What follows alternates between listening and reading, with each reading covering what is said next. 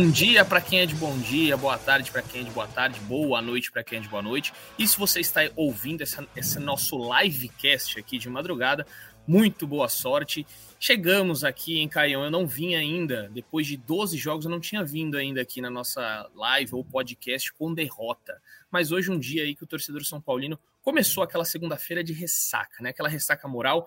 Na dúvida, onde esse time pode ir? A gente ainda não sabe. Depois é, dessas duas últimas derrotas, muitas dúvidas apareceram aí na cabeça do torcedor. Será que agora é o momento de baixa do time? Será que vai dar a volta por cima? A gente vai falar muito aqui sobre isso. Você, torcedor, que quiser participar no nosso chat, mandar pergunta, crítica. Crítica acho que é o que mais vai ter hoje. Eu já sei direcionada a quem é essa crítica. A gente vai falar dele também. O Caio e o Zé já balançaram a cabeça ali, que eles já sabem de quem que a gente vai falar. Mas antes, para a gente iniciar esse nosso papo, Caio e Zé, eu quero perguntar para vocês o seguinte: vocês acham que é um momento, é, talvez, de, de uma mudança ali? Aquele, vamos, vamos pegar um gráfico, né? O São Paulo estava no gráfico assim, da ascendente, agora é a descendente do São Paulo. Tem que tomar cuidado com este momento. Vou começar com o Caião para falar, se quiser falar um pouco do jogo, falar dessa descendente do São Paulo, se esse é um momento de é, cair um pouco ou tá tudo sob controle, Caião? Seja bem-vindo. Fala Edu, Zé, todo mundo que nos ouve, prazer estar aqui novamente. É, eu acho que a gente tem que separar as duas derrotas do São Paulo do mesmo cesto. Acho que a, a derrota do, do esporte ela foi atípica, foi merecida. O São Paulo jogou mal, principalmente no segundo tempo mas uma série de fatores que não aconteceram no jogo contra o Grêmio, né? Inclusive o fator emocional, quando o São Paulo fez 1 a 0 achou que o jogo estava ganho, teve aquela retirada de pé, o, o time se preservando um pouco com o resultado. Contra o Grêmio, quando você olha um campeonato brasileiro no início da tabela, né? O Luxemburgo, que hoje está lá em Itaquera, falava muito isso, que você faz projeções no campeonato. Cara, o jogo contra o Grêmio na Arena Grêmio é sempre difícil. Eu falei aqui no podcast que eu achava que São Paulo perderia na Arena Grêmio e que vai ganhar o clássico de domingo. Então, não estou normalizando a derrota, porque eu acho que o São Paulo fez um, um primeiro tempo muito ruim. Eu, na minha visão, o Dorival errou na escalação e não pela, pela, pelo espelhamento, como ele mesmo disse na coletiva. Eu, eu até entendo, o Grêmio vem de acho que seis meses, né? Nove meses sem perder dentro de casa, então assim é um adversário muito difícil. Ele tentou algo diferente, que são os três zagueiros. É que eu pondero algumas coisas. Não sei se o time está treinado para isso, porque a gente teve pouquíssimo tempo de treino. E as peças escolhidas para o São Paulo jogar com três zagueiros, na minha opinião, foram ruins, tá? É, o Raí Ramos tem, tem sido muito abaixo até o momento, assim, não mostrou o porquê que veio para o São Paulo. Até o Natan entrou melhor no segundo tempo, nem achei que ele fez uma partida brilhante. E o Alan Franco, ele não dá o suporte defensivo, ele não consegue ser o cara na bola aérea que o Dorival esperava que fosse. E aí alguém pode justificar, pô, mas não tinha o Diego Costa, então não, não põe três zagueiros, porque com Alan Franco na zaga, o São Paulo não tem funcionado, já não funcionou com o Dorival, não funcionou com o Rogério. Ele está muito abaixo defensivamente e está entregando muitas partidas. Então, na minha visão, o, o Dorival errou na, na, escolha das peças e não no formato. São Paulo fez um primeiro tempo muito ruim, poderia ter saído com uma derrota muito maior no primeiro tempo se não fosse o Rafael, que também falhou em uma bola, mas fez três, quatro grandes defesas. Para mim, na média, a partida dele foi boa. E no segundo tempo, o Dorival entendeu as necessidades, não mudou o esquema e o São Paulo foi melhor. Por isso que eu acho que o problema não foram os três zagueiros do Dorival, foram as peças escolhidas. Porque no segundo tempo, o São Paulo foi melhor e até merecia o empate. Então, eu separo muito as duas derrotas. Eu acho que a derrota com o Grêmio ela é mais normal, a do esporte não. E o São Paulo vai dizer o que quer nesse campeonato no clássico de domingo. O clássico de domingo tem o poder de jogar o São Paulo para cima e tem o poder de jogar o São Paulo para a zona da preocupação, não para a zona, para a área de preocupação na cabeça dos torcedores, entendeu? Então, o que vai dizer o que a gente quer no jogo de domingo. O, a, a, derrota para o Grêmio ela não é normal, porque é o São Paulo Futebol Clube, mas não é um absurdo tremendo, na minha visão. É, essa coisa do espelhamento aí, um, até um torcedor me respondeu sobre espelhamento. Na minha visão, se você está jogando com uma linha de quatro e, e 12 jogos você não perde por que, que você vai trocar para espelhar um outro time? Joga o seu, faz o seu. Você está treinando ali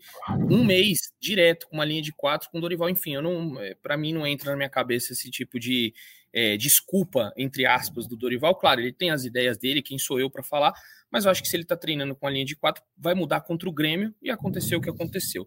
Mas enfim, a gente vai debater mais aí sobre Alan Franco, que você falou, os jogadores e tudo mais, mas pode ser já o Zé, né? O Zé falar sobre é, os jogadores que estava trabalhando, o José estava trabalhando enquanto estava de folga, aproveitando uma folguinha, né? Então o Zé, é, mas acompanha o jogo, viu o jogo inteiro. E só que o Zé estava mais ali focado nesta missão, dando as, as notas, fazendo as atuações. Então, Zé, individualmente, você achou um jogo muito abaixo do São Paulo, achou que alguns jogadores destoaram. A gente pode até colocar depois o top 3 do Price aí, né, para a gente discordar, mas quero saber sua análise. Seja bem-vindo, amigo. Muito obrigado pelas boas-vindas. É, um abraço para você, para o Caio, para o São Paulino, para São Paulina que nos acompanha em mais uma live cast do, do GE. E eu tenho uma corneta já para soar sobre Dorival Júnior. Você me permite? Permite, Eduardo? Claro, sempre pode. A corneta aqui a gente gosta quando ela soa, porque é isso que nos move. Teve uma fala do Dorival Júnior ontem na, né, entrevista coletiva que ficou na minha memória e eu fui, fui atrás para saber se realmente ele tinha razão. Eu coloquei na minha análise hoje, que está no GE, inclusive já faço a, a propaganda para vocês que estão nos acompanhando ler a minha análise de São Paulo 1, Grêmio 2 lá no GE. E o Dorival falou que o Grêmio enfrentou mais dificuldades, né, e em partidas em que o seu time foi espelhado, né? E o Grêmio foi espelhado, a ideia do Dorival foi espelhar o Grêmio, foi espelhar o Grêmio nesse, nesse jogo de São Paulo. E o, eu fui atrás das derrotas do Grêmio, né, nessa temporada, foram três derrotas apenas, né? O time é um, o Grêmio é, é um time difícil de ser batido, isso é inegável. E nas três derrotas que o Grêmio teve, nenhuma das equipes atuou com três zagueiros. Nem o, São, nem o Palmeiras, que goleou por 4 a 1 nem aí. o Ipiranga, pelo Campeonato Gaúcho, também é, atuou no 4 a 1 Aliás, atuou com três zagueiros. E nem o, o Cruzeiro, também, que venceu o Grêmio, atuou com três zagueiros, né? O, Zé, Zé um... só antes de você continuar, parabéns pelo levantamento. Você acabou com a tese de Dorival Júnior. Nessas, nesses 30 segundos aí, você acabou com a tese de Dorival Júnior. Parabéns pelo levantamento. Óbvio que né, em, em, em, nem todas essas partidas o Grêmio atuou com três zagueiros, mas é, nos três jogos as equipes é, não abdicaram do seu estilo de jogo né, para conseguir combater o Grêmio. Né? O Palmeiras nem se fala, o Palmeiras joga do seu modo independente do adversário. Isso é um, algo natural em um, uma equipe do mais alto nível do futebol brasileiro que tem um trabalho de mais de dois, mais de dois anos com o Abel Ferreira. Né? Então é natural que o Palmeiras consiga se impor pela qualidade de, de, trabalho e também dos seus jogadores. O Cruzeiro com o Pepa, que é um trabalho recente também, né? É, é, conseguiu é, permaneceu no, no, seu estilo de jogo, permaneceu com as suas, com as suas características, né? Principalmente o jogo, o jogo de velocidade ali com com o Bruno Rodrigues, por exemplo, que é uma peça importante, é, um trabalho de um trabalho de, né, de fortalecimento ali do meio campo, no caso é, com jogadores como o Richard, né, que agora foi afastado, mas que estava tava fazendo bom jogo, bons jogos, com o Ramiro também atuando, com o Matheus Vital mais livre. Então, em todas essas partidas que o Grêmio acabou sendo superado nessa temporada, que foram poucas, foram apenas três, as suas equipes se mantiveram é, muito ligadas ao seu padrão de jogo. E foi algo que como uma, um, um, jornalista que acompanha o São Paulo, acabou me incomodando um pouco, porque é, é, vai muito nessa linha do que você falou. São Paulo, é, o Dorival sempre pregou a questão da simplicidade nesse início de trabalho, de pegar muitos elementos do que o time tinha com o Rogério Ceni e desenvolver aos poucos, né? até porque ele não tem tempo para treinar. E diante de desse cenário, é, modificar o esquema de jogo, implementar três zagueiros em uma partida fora de casa contra um Grêmio em que o Soares percebeu logo essa, essa formação do São Paulo e o Soares em nenhum momento, por exemplo, esteve encaixotado entre os três zagueiros. Soares toda hora saía da referência e muitas vezes levava o Alan Franco com ele, o que também ajudou o Alan Franco a ter uma partida muito desconfortável no Rio Grande do Sul. Então é, é, é algo que eu acho que a gente merece observar, porque um dos segredos do, do Dorival Júnior nesse início de trabalho era muito fazer o feijão com arroz, né? Fazer o simples, é, fazer pequenas modificações ali como, por exemplo, uma saída de, de bola, é, a entrada de alguns jogadores que vinham tendo pouco espaço. E no Rio Grande do Sul, ele, ele abdicou um pouco dessa simplicidade desse feijão com arroz e acabou sendo é, né, punido em um primeiro tempo, no qual São Paulo perdeu por 2 a 1 e sofreu a virada de uma maneira natural. Assim como né, é, a, gente, a gente, eu comentei num podcast recente que o, a, o São Paulo conquistou a virada contra o Goiás né, no Morumbi de uma maneira natural, em que você que assistia a partida sabia que o, que o São Paulo, né, percebia que o São Paulo em breve ia conseguir a virada. Contra o Grêmio foi o contrário. O, o São Paulo achou o primeiro gol de uma maneira muito, uma jogada coletiva muito bonita, inclusive, né?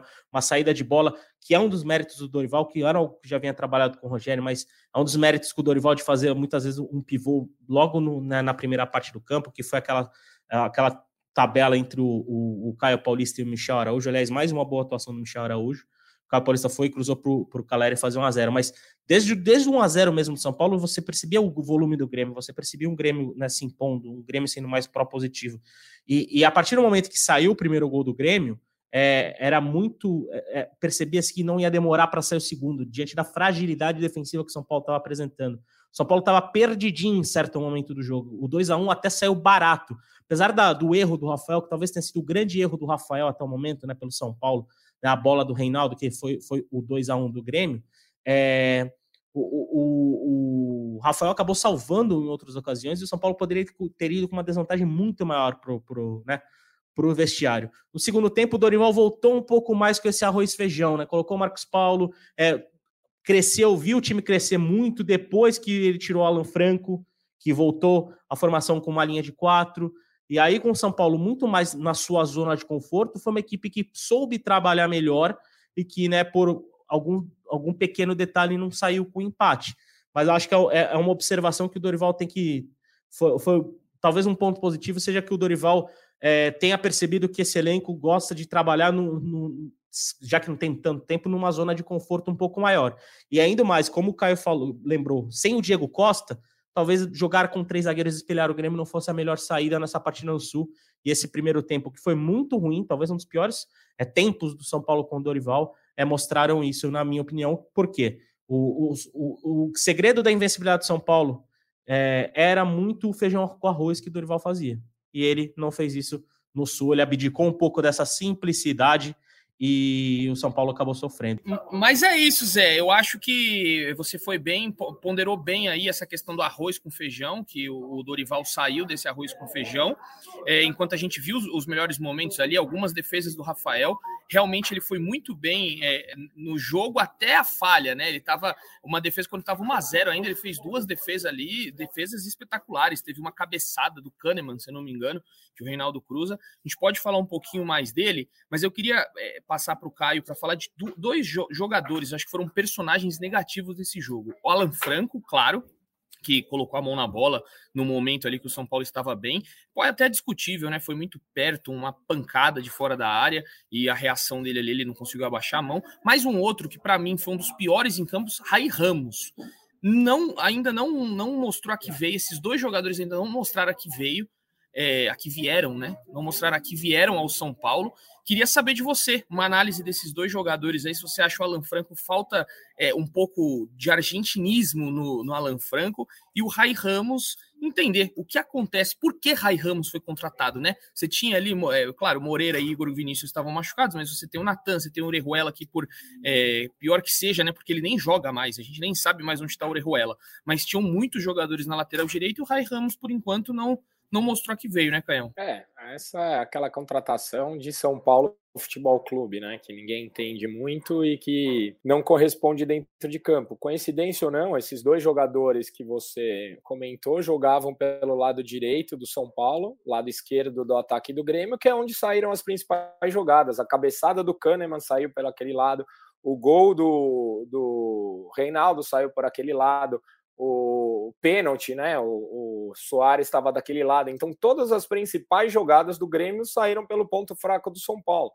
Então, entendo que os dois não têm. O, o Raí, assim, jogou três, quatro jogos e não mostrou que veio. O Alan Franco ele já teve chances e pouquíssimas as oportunidades ele fez um, um jogo pelo menos aceitável. Para mim, ele está abaixo do aceitável. Normalmente, com ele em campo, as falhas são em cima dele tanto na bola aérea, até teve um lance depois que ele pulou e não encontrou a, a bola, o cara dominou dentro da área, quase fez o gol. Então, assim, na parte aérea, na parte terrestre, na Argentina, não dá um carrinho, não ganha no jogo de corpo. Para mim, muito, muito, muito abaixo do que o São Paulo precisa, o Alan Franco. Aliás, o Edu, se me permite só uma observação desse segundo gol do São Paulo, que mostra é, como é, essa, esse ajuste que o Dorival Júnior fez com três zagueiros acabou atrapalhando, inclusive, o, o, o entrosamento dos jogadores dentro de campo. Quando o Soares recebe a bola, o, numa formação com três zagueiros, se você é o ala, você tem você tem a companhia do zagueiro um pouco mais fechada e pode ficar um pouco mais aberto. Inclusive, o Dorival chegou a citar isso na coletiva. É, e o Rai Ramos estava totalmente fora de posição, que permitiu que a bola do Soares entrasse ali para ele né, e, e, e o Reinaldo fizesse o gol.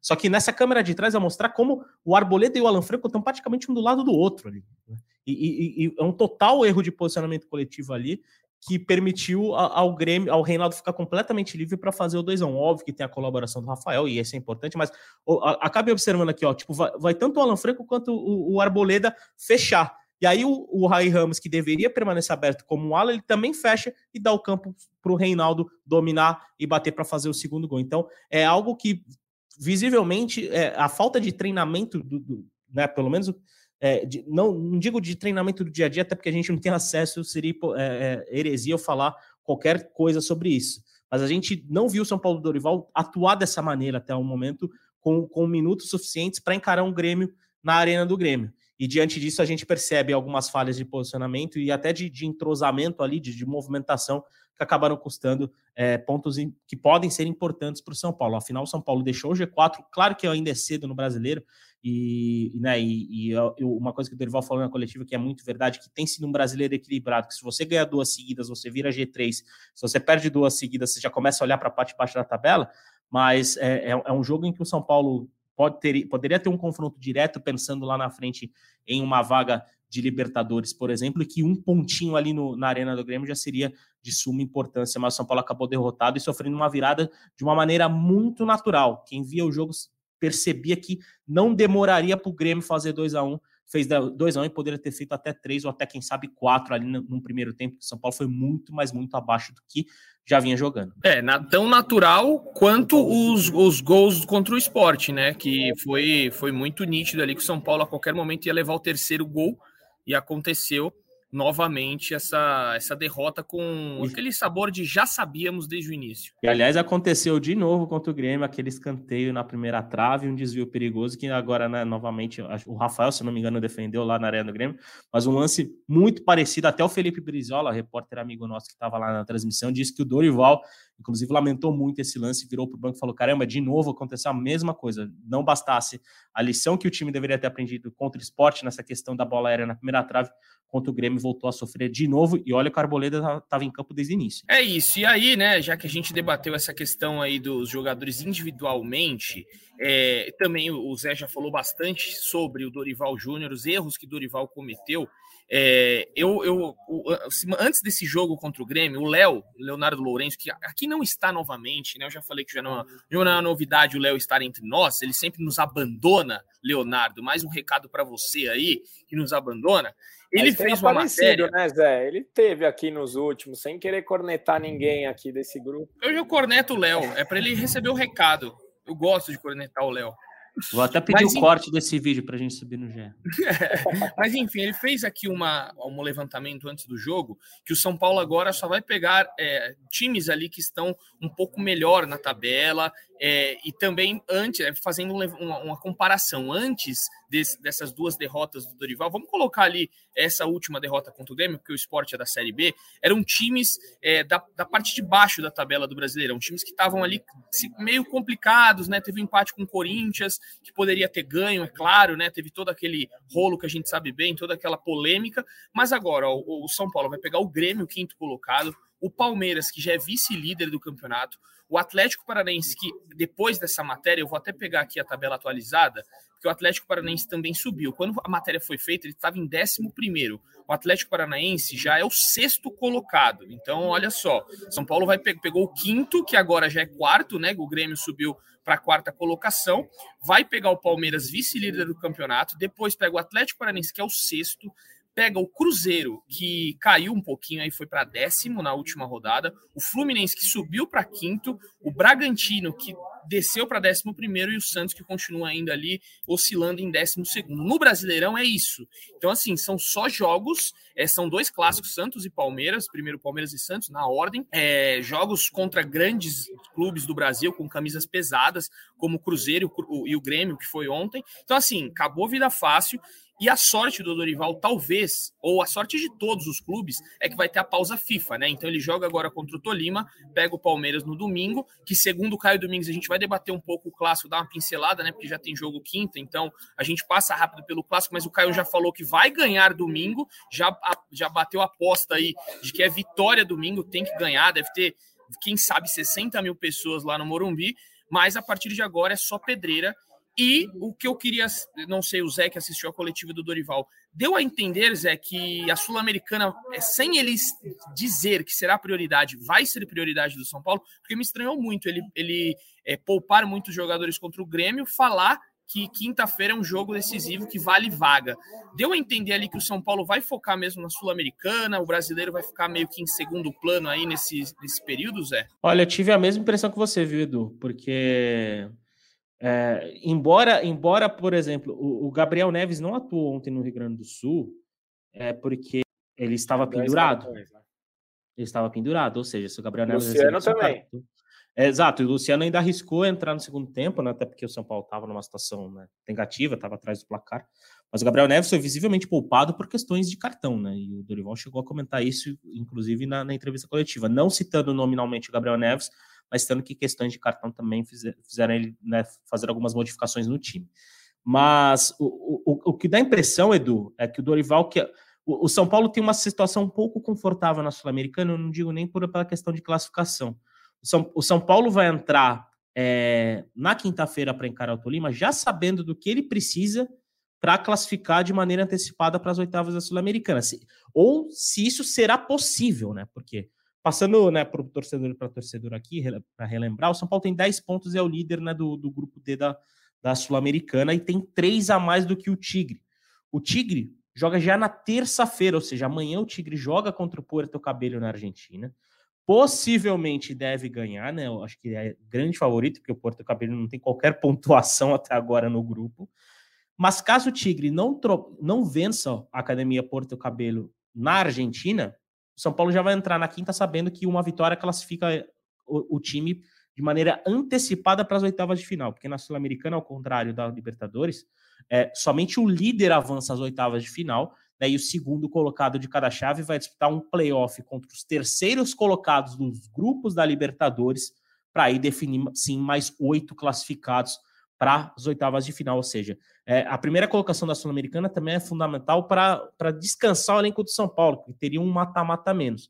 É, é, e, então pareceu que o, o, Dorival gostaria, na cabeça do Dorival, o, talvez terça-feira ele vai se dedicar muito para secar o Tigre, porque ele quer uma classificação antecipada, ele vai focar o time para isso já nessa semana, para poder, quem sabe, trabalhar outros nomes né, no jogo contra o Tigre na, na última rodada.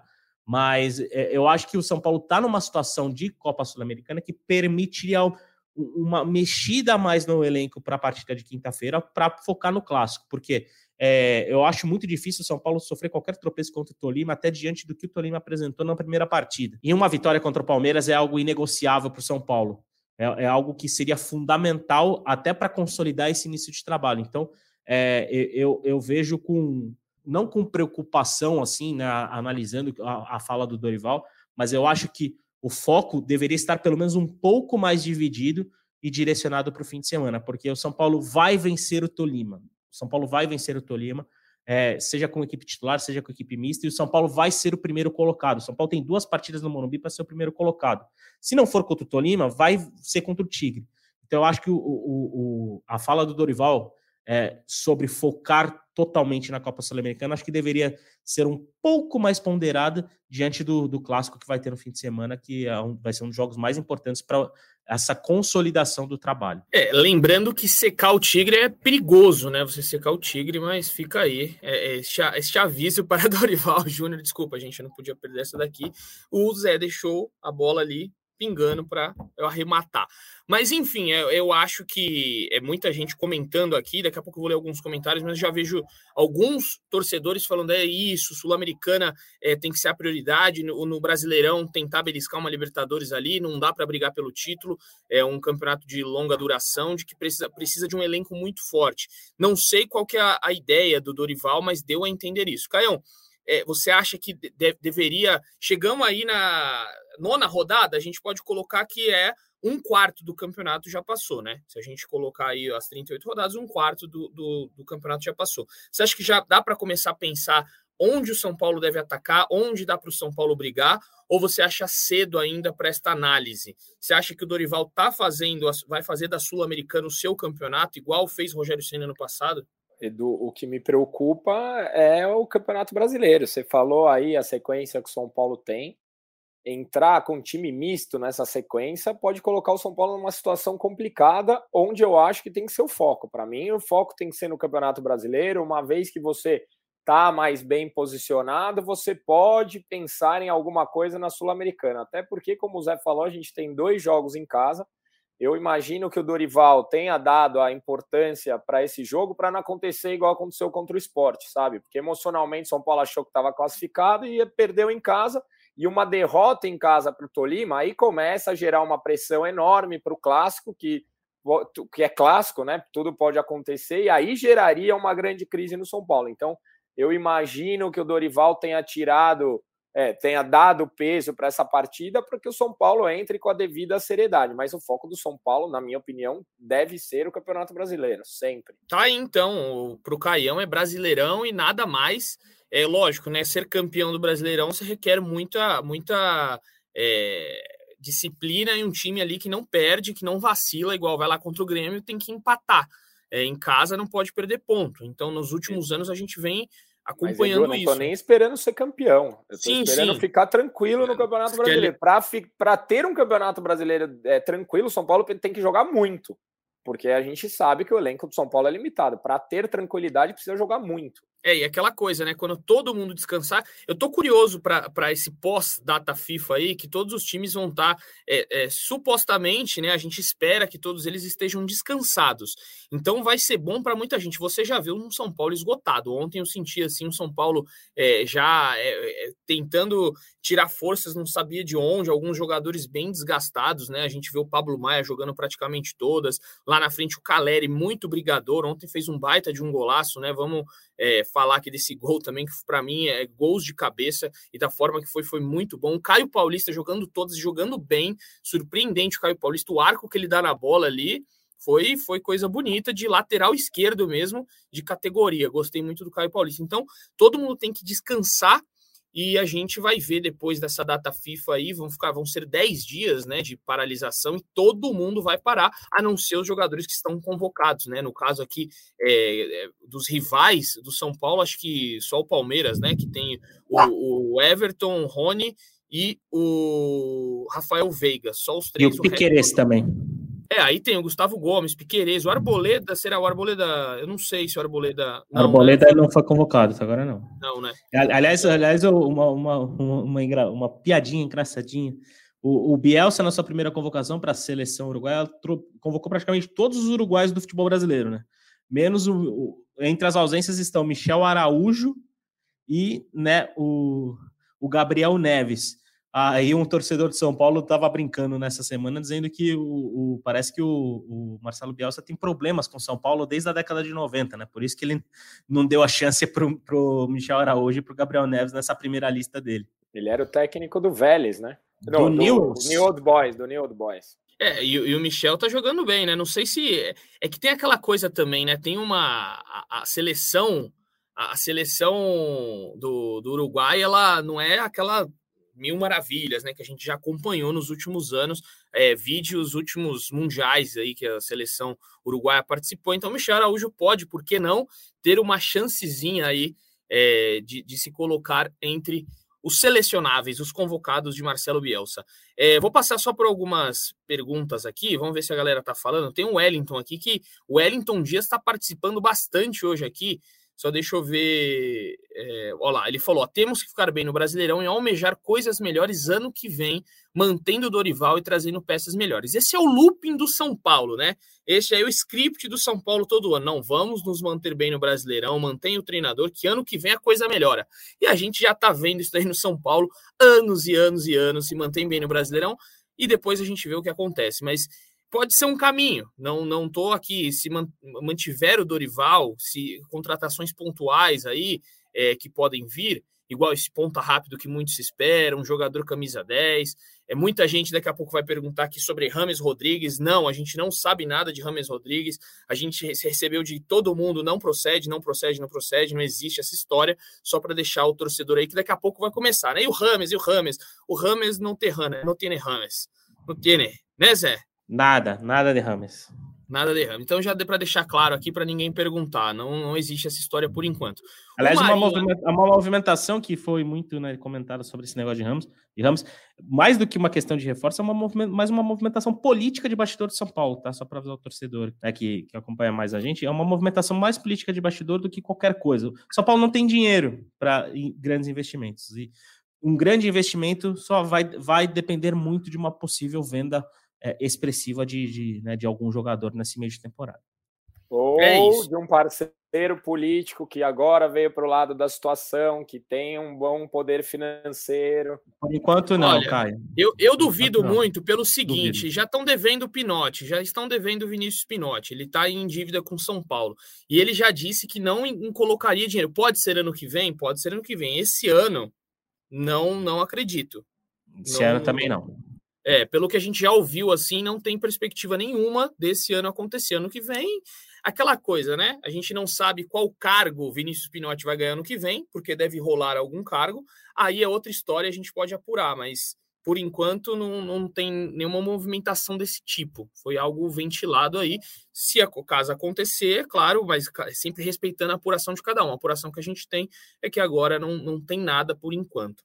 Sobre Marinho, muita gente perguntando aqui. Marinho vem, o Jefferson perguntou duas vezes aqui como está a negociação. Pelo que a gente sabe, Jefferson ainda está naquele debate é, sobre salário, né? O, o, São Paulo quer pagar um salário, o Marinho quer receber um outro salário maior do que o São Paulo pode pagar, e as partes estão tentando chegar num senso comum.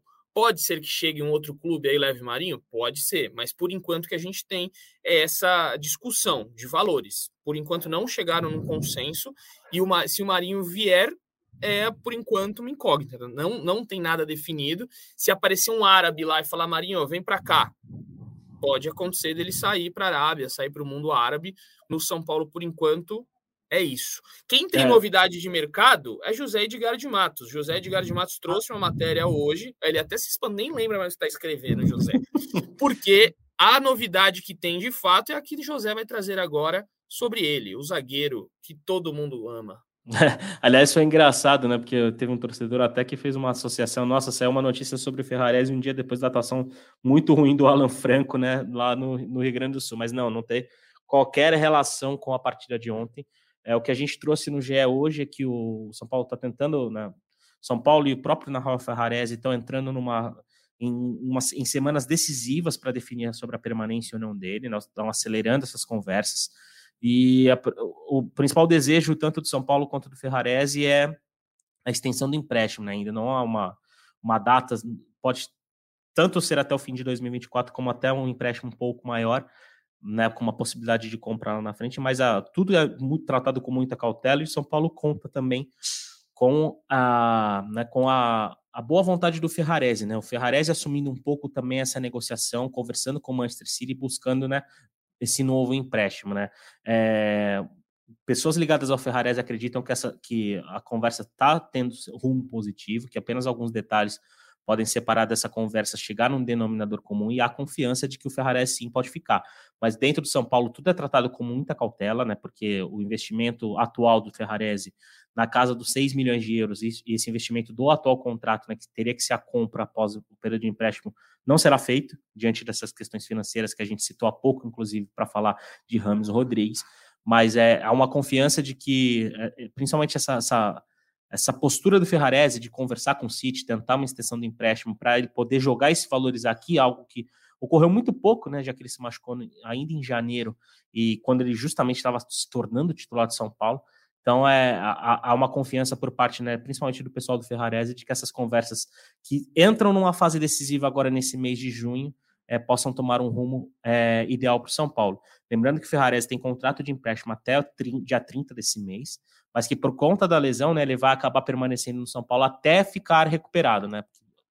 Prevêem que o Ferrarese está disponível para jogar lá para setembro ou outubro, mas obviamente, caso não venha essa renovação, o Ferrarese, assim que se recuperar, volta para a Inglaterra. Pro, ele tem contrato com o City para poder né, ter outro destino. Mas há um sentimento positivo, principalmente do lado do Ferrarese, de que esse novo empréstimo pode sair e as conversas estão entrando nesse, nesse rumo decisivo e qualquer novidade a gente traz lá no GE, Edu. Muito bem. Caião, feliz com essa notícia aí. Acha que. É, fala do mercado aí, o que, que você está achando dessas movimentações, do que você tem lido, tem ouvido, tem, se tiver alguns grupos aí, o que está rolando sobre Marinho, Ferrarese, essa questão do Rames. Como é que você acha que está o mercado São Paulino aí? Bom, como torcedor, eu, traria os, eu traria os três, né? Eu não vejo o balanço financeiro, acho que o Rames cairia como uma luva ali no meio de campo do São Paulo. O Ferrarese se mostrou um bom zagueiro, a gente precisa entender como que ele vai voltar dessa contusão, que foi uma, uma contusão complexa, mas nesses moldes de empréstimo, eu sou a favor da permanência. E eu falei para o Zé aqui, se eu fosse apostar, eu diria que o Marinho vem. E o Marinho, mas assim, não é, não é informação, não, é vocês que são os repórteres, é, é palpite mesmo. O Marinho ele tem características que ajudariam muito o São Paulo, né? A gente tem um jogador de velocidade, que é o Caio, a gente tem um jogador que chuta bem, que é o Pablo Maia, e a gente tem pouquíssimo jogador de drible, talvez nenhum. E o Marinho tem essas características, então chegaria para somar. Tem a questão extra-campo, comportamento, mas se o Dorival pediu, eu traria também. Tá então a opinião do torcedor Caio Domingues. É, e o pessoal aqui meio nervoso, né? Falando que não chega ninguém, que as coisas. É aquela, é aquela velha história, né? Quando ganha, tá Chegou tudo bem. Pato, quando... Né? Aí chegou o Pato, verdade. O Pato que deve é, estrear aí só depois da data FIFA, né? Muito provavelmente ele esteja em campo já depois que essa data FIFA terminar, que ele vai ter um tempo ali de recuperação. Muita gente perguntou também, né? Só para trazer as informações aqui de DM, que vem perguntando o Igor Vinícius, o Igor Vinícius. É, o buraco Igor negro. Vinícius, é, ele, ele segue o São Paulo, que a gente já falou aqui diversas vezes, o São Paulo ele se limita. Infelizmente, a gente não tem mais acesso aos treinos. Muito torcedor fala, vocês não tem que entrar mesmo. Aí depois vem pra gente e fala, oh, vocês não dão uma notícia sobre o DM. Se a gente não pode entrar, a gente só tem informação que nos passam da assessoria. É muito difícil a gente conseguir ir além disso, porque ninguém quer falar, ninguém quer se comprometer. Se o médico lá fala pra gente, mesmo que seja no famoso off, depois vai falar, pô, quem falou, quem foi que estão vazando informações daqui de dentro. Então, essa questão do DM é muito complicada nos clubes. Eles passam o que eles querem e acreditam quem quer. E, infelizmente, nós, na, posi na posição que temos hoje de não poder entrar no CT, a gente tem que reportar o que a assessoria nos manda. E as informações são: ele está em transição física com a fisioterapia. Então, essa transição, não, a transição física passou pela fisioterapia, agora está na transição física.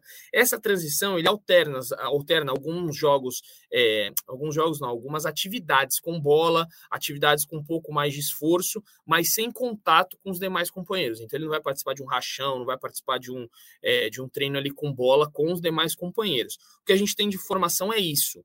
Aí você pergunta, pô, mas foi uma cirurgia no pubis. Só os médicos do São Paulo vão saber é, onde, quando ele vai voltar, quando ele pode ter esse contato com os companheiros. Por enquanto, o que temos é isso. E as outras informações, outras atualizações do DM foram é, enviadas hoje pela assessoria de que Erisson é, já treinou parte do, do, das atividades de hoje, né? O São Paulo treinou nessa segunda com os demais companheiros e o Diego Costa também que ficou fora do jogo passado um trauma no joelho direito, treinou também. Você tem mais alguma coisa além disso, Zé? Ou isso que a gente pode passar para o torcedor hoje? Você citou o Igor, você citou o Erison, eu cito o Diego Costa, que né, treinou normalmente Falei, hoje. Ele Diego falou Costa Diego Costa. E eu tenho o Rodrigo Nestor, né? É, eu ia falar isso. Então, o Rodrigo é, o Nestor... Nestor. Rodrigo Nestor ele ficou fora é, da viagem né, para Porto Alegre, nem foi com, com o elenco para o Rio Grande do Sul mas ele não teve qualquer problema, ele trabalhou normalmente hoje, né? Tanto ele quanto o Rafinha. O Rafinha foi para Porto Alegre, mas acabou cortado né, do, do, do jogo, do, cortado do banco de reservas né, antes do jogo. Mas tanto o Rafinha quanto o Rodrigo Nestor treinaram normalmente e devem estar à disposição do Dorival Júnior né, para o jogo de quinta. Pelo que a gente conversou com algumas pessoas do São Paulo no, no domingo, a questão do Rodrigo Nestor, mais do que é, um, um, problema físico realmente que ele tenha tido, né, porque ele estava com, com, uma fadiga muscular, é mais uma, uma situação de precaução, principalmente prevendo a semana que vai ter agora. Né? Decidiram preservar o, o Nestor da viagem para Porto Alegre, que também dá um desgaste a mais, né, para tê-lo um pouco mais inteiro para esse jogo contra o Tolima, principalmente pensando no clássico do fim de semana contra o Palmeiras. É isso, Marcelo Prado, né, que estava acompanhando o jogo do conforto de sua casa, quando ele viu é, primeiro Rai Ramos e depois Natan, ele logo me mandou uma pergunta, né, onde está Igor Vinícius? Ele já tinha me mandado no meio de semana, agora de novo, porque ele não aguenta mais. Marcelo Prado, que participou, já participou bastante, está na hora de voltar, estava de férias, né, já está na hora de voltar, Guinho, a participar aqui com a gente e ele está indignado com esta ausência de Igor Vinícius, que estava realmente muito bem. Mas, torcedor, infelizmente é isso. O dia que a gente coloca lá no Twitter ou em alguma outra rede social que brigando para entrar nos treinos é para isso, não é porque a gente quer ir lá passear, é para trazer informação, porque a gente se sente muitas vezes nessa é, impotência, né, de não, não ter as informações como a, a gente gostaria. Mas, enfim, a gente vai é, continua aqui tentando, apurando da melhor forma o que, que a gente pode trazer. Então, o Galopo, né? O Galopo fez alguns trabalhos lá no gramado esses dias, animou a torcida, mas calma, torcedor, só é, no segundo semestre que ele deve estar em campo novamente. O Galopo que continua sendo o artilheiro sub-23, né? Saiu uma matéria esses dias com é o vice-artilheiro sub-23 é, dentre os, os jogadores que atuam aqui no Brasil. Com oito gols na temporada, ele continua sendo vice-artilheiro sub-23. E ainda é o artilheiro do São Paulo na temporada com esses oito gols. E ainda é verdade, ainda é o artilheiro do São Paulo. Olha a falta que faz o Giuliano Galopo. Caião, é, falar agora aqui é, do jogo contra o Tolima. Vou, vou, vou emendar já. Tolima e Palmeiras. Força máxima nos dois. É o jogo para ganhar os dois. Qual sua expectativa? Já tem que tirar alguém do jogo contra o Tolima para preservar contra o Palmeiras? Qual seria a sua análise aí desses dois próximos jogos do São Paulo? Edu, eu não iria com força máxima de jeito nenhum contra o Tolima. Acho que tem que mesclar o, o, time ali, ver as condições de cada um. Tem muito jogador, por exemplo, Caio Paulista, que vem numa sequência de 10, 11 jogos na sequência aí, eu não colocaria para jogar, porque o clássico tem um peso muito maior para o São Paulo. Então, o Tolima, eu só não falo para colocar o time 100% reserva, porque uma derrota pode pesar. Então, eu mesclaria o time contra o Tolima e no clássico, força total. Se possível, colocar 12 ou 13 em campo. Você tá com cara de poucos amigos hoje, cara.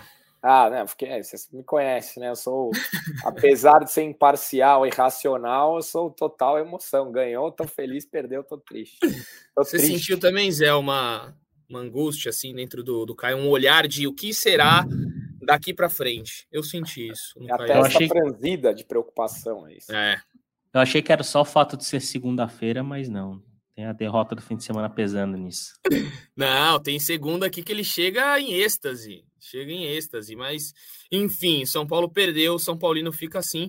Vou passar. Ah, e Zé, e aí? Você iria. Você tá na linha do Caião, Tolima poupa alguns ali, vai com um time bem mesclado e domingo força total. Ou, é, é, lembrando, hein, é sempre bom lembrar que depois desse jogo é data FIFA e aí dá para descansar. Você acha que dá para ir com titulares aí nos dois jogos ou vamos com calma?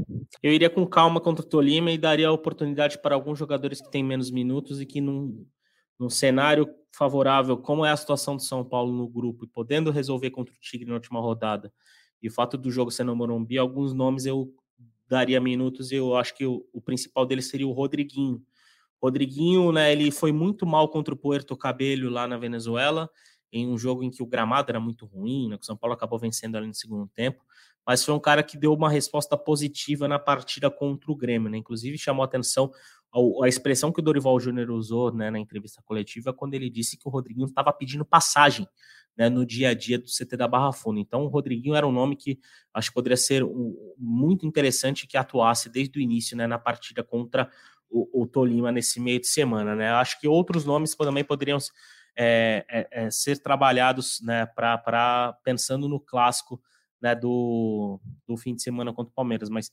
é, o, o, o, foco total, acho que a maior força que São Paulo deve demonstrar, não, a força de qualidade técnica, porque a gente sabe que muitas vezes o físico é o que é mais levado em consideração para uma escalação né, de, de, de uma partida numa sequência que São Paulo vem tendo mas eu dedicaria a, melhor formação possível para o fim de semana, porque vai ser um jogo muito importante, principalmente por uma questão anímica, porque é, não que o São Paulo estivesse no céu com os 11 jogos invictos e, e, e agora está no inferno depois de duas derrotas consecutivas. Mas o peso de uma vitória contra o Palmeiras em um Morumbi que provavelmente estará lotado é, é o tipo de jogo que pode dar uma viradinha de chave na temporada. Então, ainda mais pensando nessa folga de, de alguns dias né, que no calendário por conta da data FIFA. Então, é, diríamos que encerrar esse ciclo com uma vitória contra o Palmeiras, eu acho que deveria ser o foco do Dorival Júnior. É, até para ele ter uma, o seu primeiro período de mais confortável de trabalho com uma equipe com moral lá no alto ter, por ter vencido o campeonato, o, o, Palmeiras pelo Campeonato Brasileiro. O Rafael Zebini aqui, eu acho que ele não foi irônico, não. Ele falou assim: poupa o Rai Ramos e o, o Alan Frank e o Alisson. Eu acho, será que ele foi Será, você acha, Caio, que ele foi irônico aqui ou ele tá afim não, mesmo? Não, melhor poupar esses jogadores é. que estão desgastados. Esse, esse, aí é o cara que usa, esse aí é o cara que usa ironia por conta do seu mau humor, tanto pelo resultado como pela segunda-feira. É, ele não desrespeitou ele não desrespeitou ninguém, foi bem na, na resposta, né? O pouparia Rai Ramos, Alisson e o Alan Franco deu o seu recado. Fica aí então essa questão. Edu, informação. Mande. Robert Arboleda convocado pelo técnico Félix Sanchez Vaz para a data FIFA de junho. Né? Equador vai jogar também amistosos contra a Bolívia e contra a Costa Rica, ambos amistosos nos Estados Unidos. E Robert Arboleda foi convocado pelo treinador. É, se o Arboleda foi convocado, Jackson Mendes, que tem atuado pouco ou quase nada com o Dorival Júnior, dessa vez fica fora da lista do técnico Félix Sanches Bass para os jogos do amistoso do Equador nessa data FIFA. Então, Arboleda é convocado pelo Equador. Tá aí, informação de última hora. Então, o El Marques aqui tá bravo que a gente não tá dando atenção para o chat. Então tá aí o El Marques. Informação é que a gente preza aqui, o Zé veio já com esta informação. O Arboleda, que não, o, o, São Paulo não vai jogar na data FIFA, é bom deixar claro, nenhum clube brasileiro nesta data FIFA conseguiram arrumar o calendário. Depois né, do mês de maio, jogar aí nove partidas só no mês de maio, tinha que dar um descanso para a rapaziada, e é o que será feito agora, ainda bem, é sempre bom quando tem essa, é, essa pausa dos campeonatos com a data FIFA, nenhum time sai prejudicado. São Paulo ia ter uma perda enorme se precisasse jogar aí é, quatro, cinco partidas sem arboleda, que a gente vê a importância do equatoriano para esse time. Só uma, uma acrescentar a essa informação do Arboleda, né? O, Equador pega a Bolívia no dia 17 de junho em Nova Jersey e encara a Costa Rica dia 20 de junho na Filadélfia, né? Então o Arboleda convocado para disputar os dois jogos do Equador nesta data FIFA de junho. É isso, o Marcelo Peixoto fala aqui, eu vejo o São Paulo precisando muito de um zagueiro nesse momento. Alan Frank e Diego Costa não são à altura e o Ferrarese só em setembro barra outubro. Ô Edu, só um detalhe sobre essa data FIFA. É, tem uma questão de calendário que é importante a gente citar. Né? Embora o São Paulo não vá jogar nesse período, como eu acabei de dizer, né, o Equador joga dia 20 de junho em Filadélfia contra a Costa Rica. E o São Paulo vai encarar o Atlético Paranaense, se eu não me engano, dia 21. Ou seja, pode ser uma logística muito complicada para o Boleda estar presente nessa partida contra o Atlético Paranaense, um jogo em que a gente aqui já destacou que vai ser um jogo bem importante, né? Pensando no, no, no Campeonato Brasileiro.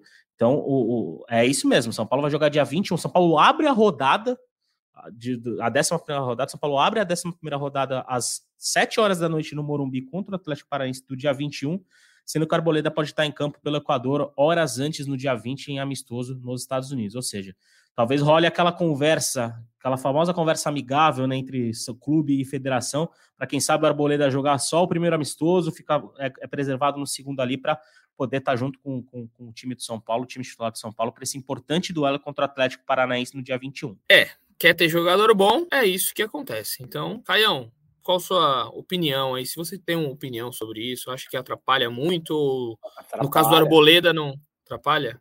Atrapalha. Eu queria saber se o Alan Frank foi convocado.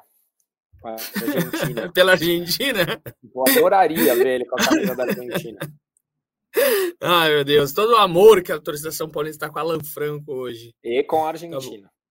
Tá e com a Argentina, exatamente. É, tá aqui, né, um outro amigo falando que o ataque é, tem que ser Marcos Paulo, Luciano e David. Pode ser um poupar o Caleri, né? Quem sabe poupar o Caleri aí para domingo estar 100%. É, com enfim. Com certeza, poupar o Caleri. O, o Caio Nunes já está falando aqui: cadê a força dos bastidores para fecharmos a rodada no dia 22? Já tá a galera aí pedindo para Arboleda ficar no São Paulo para conseguir chegar no dia 22 e jogar. Enfim, é, vai gerar muito, muita discussão isso daí durante a semana que vier a data FIFA. Bom, amigos, eu acho que a gente passou por praticamente tudo. Só é, para fechar aqui, Caião, vitória nos dois próximos jogos para a gente vir aqui debater na segunda que vem. Tolima e Palmeiras, vitória sem contestação do São Paulo? Não, sem contestação, acho um pouco forte, né? É. Mas, mas, é meu pensamento. Espero que sim. É, acho que o Palmeiras, nos últimos 111 jogos, tinha perdido 9 até outro dia, agora perdeu 11 e 2 para o São Paulo. Então, Estou apostando na mística do, do duelo. São Paulo jogando no Morumbi é muito forte, então, assim, mas sem contestação, acho um pouco exagerado, né? Mas vamos que já, vamos. Eu já vou me antecipar, né? Porque como a gente vai estar no feriado aí, eu não sei se a gente vai conseguir fazer o podcast ali na sexta-feira, porque a equipe fica desfalcada. Então a gente já adianta um pouquinho do Palmeiras aqui. Claro, no GE você vai ter todas as informações durante a semana de quem volta, de quem pode jogar e, e tudo mais. Afinal, a gente está de plantão, né, Edu? Estamos, né? Enquanto o Leonardo vai o quê? Descansar, vai fugir de novo. Beijo, Leonardo. Estamos aqui. Enfim, Zé, eu acho que é isso, né? Mais algo a dizer? Sua consideração final aí, meu amigo. Obrigado mais uma vez. Valeu, Edu. Beijo para você, para o Caio, para o São Paulino e para São Paulina que, nós que nos escuta em mais uma live podcast. Apenas duas atualizações, né? O São... Primeiro, na bola laranja, São Paulo perdeu um jogo que muito São Paulino vai considerar inacreditável para o Franca. Franca venceu na última bola, uma bola aça de três do David Jackson ali, venceu por 94 a 92 e deu um passo muito importante para ser campeão do NBB. Né? O São Paulo tinha vencido o primeiro jogo em Franca, perdeu os dois jogos no Morumbi e agora vai precisar vencer as duas novas partidas em Franca, né, para levar a conquista inédita do NBB em cinco jogos. Né? O jogo 4 está marcado para quinta-feira, às 5h30, lá no Pedrocão. E o São Paulo precisa da vitória para forçar o jogo 5 também em Franca. E pelo Brasileirão Feminino, né, no sábado, no mesmo horário, inclusive, de, de São Paulo e Franca pelo NBB, as meninas do São Paulo fizeram 4 a 1 no Real Brasília e deram um, passo importante para a classificação né, para o mata-mata para as quartas de final do, do, do, Brasileirão Feminino. Né? O São Paulo chegou a, a 22 pontos, está na sétima posição e acabou beneficiado por um jogo que acabou há pouco no Sport TV. Né? O Palmeiras fez 2 a 1 no Grêmio nos acréscimos, o Palmeiras ganhou de virada do Grêmio e, e tirou o Grêmio do G8. Então, São Paulo né, goleou, foi beneficiado também pela vitória do arqui-rival e vai entrar na última rodada, né, na 15 rodada do Brasileirão Feminino, dependendo apenas de si para avançar né, às quartas de final. Lembrando que a última rodada do Brasileirão Feminino vai ser na próxima semana, no dia 12, e o São Paulo vai pegar o próprio Grêmio fora de casa, ou seja, briga direta entre Grêmio e São Paulo, de novo no Rio Grande do Sul, mas agora valendo vaga nas quartas de final do Brasileirão Feminino. Edu, é isso. Com isso eu fecho minha participação. Um beijo para todo mundo e também um bom feriado a todos.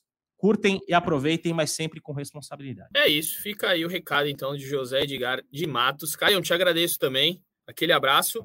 Se for viajar, esteja pronto para domingo retornar ao Morumbi, viu? Ah, vou aqui pro interior, pertinho, já já tá na conta. Estarei é no Morumbi, é claro. Muito Valeu bom. Estar... Estaremos lá então. E é isso, meus amigos. Obrigado a todo mundo que participou aqui nos comentários. O El, não fique bravo. El. A gente leu os comentários aqui. Ele ficou bravo que a gente dê atenção aqui. Pro... Porque ele é o único que tá bem. Feeling é, o... é o único que tá o El. Muito bem. Você tá aprendendo, Caio. Essa live aqui tá te trazendo coisas muito produtivas pro seu dia a dia de piadas. Parabéns. Meus amigos, então ficamos por aqui. A gente é, deixa aquele nosso recado de sempre, né? Do, do saudoso Leandro Canônico aqui do nosso podcast, o Leandro Canônico, que não que é foi um dos percussores, mas nunca mais apareceu também. A gente chama e ele nos ignora, mas ele que inventou o bordão. Um beijo no coração e um abraço na alma de cada um de vocês. Valeu! Rolou para Capu, Raí, pro gol! E que Partiu o Rogério, pé direito na bola, passou pela barreira! Bateu, bateu, bateu! Gol!